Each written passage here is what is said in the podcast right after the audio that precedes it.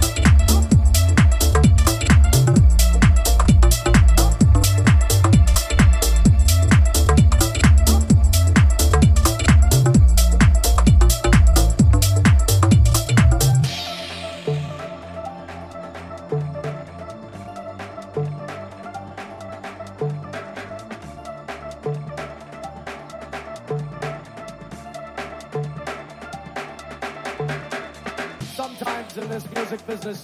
It's all about being at the right place at the right time. That's when we'll find out how deep the dub box is.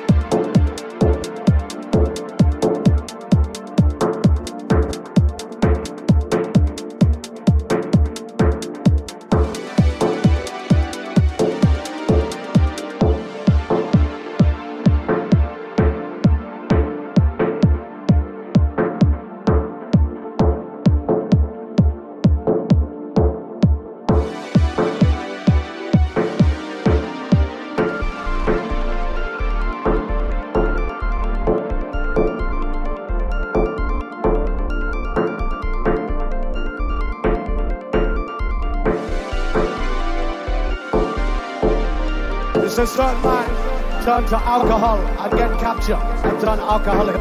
Certain man turn to crack cocaine and get hooked and need saving. You see this tune? If you have a problem in life, listen this.